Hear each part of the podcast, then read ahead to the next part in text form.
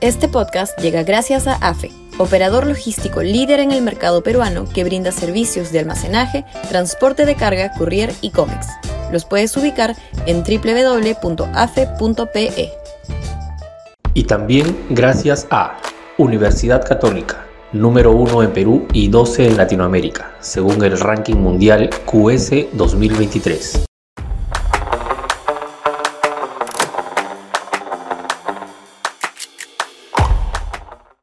Preparando la huida. Sudaca, Perú. Buen periodismo.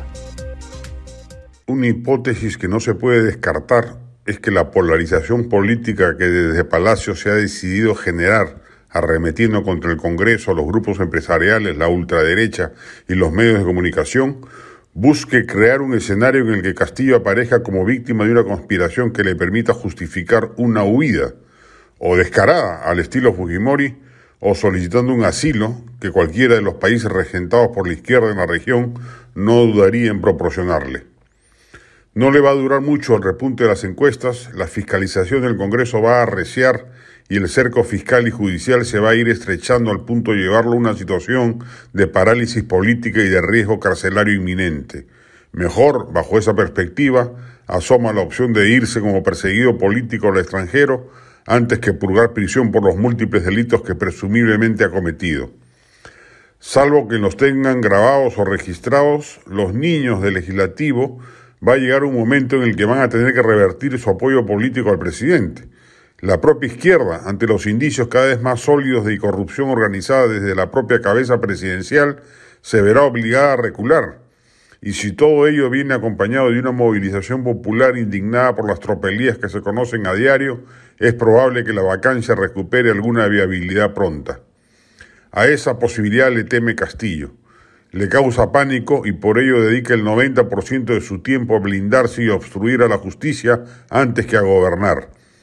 Palacio es una pampa donde no hay cabeza gobernante y cada ministro hace lo que puede y lo que quiere, que encima es poco dada la impresionante mediocridad administrativa del gabinete de Torres. Ya este es un gobierno en rigor mortis, cuyos únicos reflejos son los de sobrevivir administrativamente en Palacio. Lo ayuda la torpeza inconmensurable de la oposición congresal, cuya mediocridad es mayor que la del Ejecutivo, pero ese estado de cosas no puede durar para siempre. No deja de tener sentido la especulación de que Castillo pueda decidir romper el statu quo tomando la de Villadiego, huyendo de los barrotes que lo esperarían si prosperasen las fundadas investigaciones que el Ministerio Público, con ahínco encomiable, ha decidido emprender en su contra.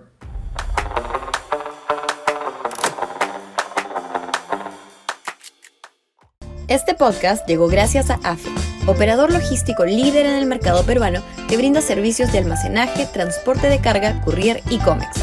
Los puedes ubicar en www.afe.pe.